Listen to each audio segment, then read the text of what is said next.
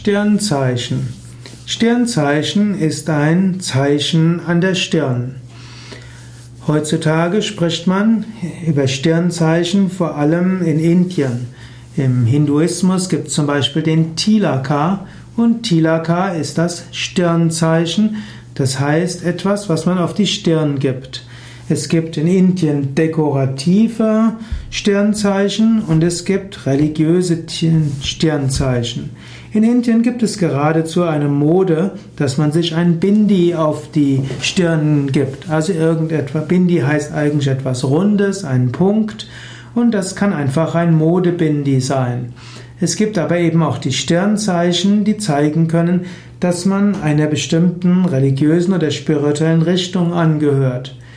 Zum Beispiel haben die Vaishnavas eine Sandelholzpaste, die sie V-förmig auf die Stirn auftragen. Die Shaivas, die besonders Shiva verehren, haben als Stirnzeichen drei horizontale Aschestreifen als Symbol der Vergänglichkeit dieser Welt. Und die Shaktas, die Verehrung der göttlichen Mutter, haben einen roten Punkt auf der Stirn, Eventuell wurde das früher von Menstrualblut gemacht.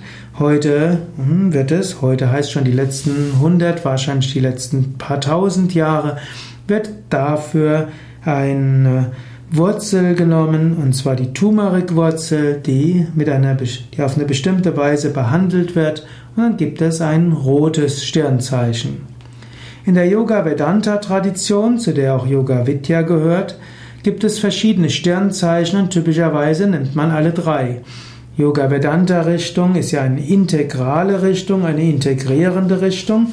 Und so sind die drei wichtigsten Richtungen des Hinduismus dort mit eingeschlossen.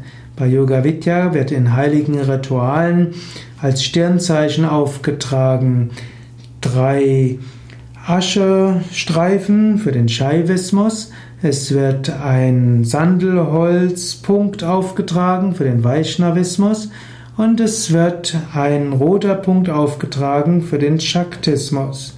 Und so werden die drei hauptindischen religiösen Strömungen des Hinduismus versinnbildlicht. Und so sagt man, alles ist eingeschlossen.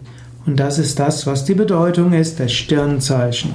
Man könnte auch sagen, Brahma, Vishnu und Shiva, Schöpfer, Erhalter und Zerstörer, ist in diesen drei Zeichen drin. Rot ist die schöpferische Energie, die in Indien weiblich ist. Dann das Graue ist die zerstörerische, die auflösende Energie des Loslassens, Shiva. Und die Sandelholzpaste, die wohlriechend ist und besonders schön aussieht und besonders weich sich anfühlt, ist für Vishnu und Lakshmi und Krishna und Rama als die Kraft der Liebe, die Kraft des Erhaltens und die Kraft auch des uneigennützigen Dienens.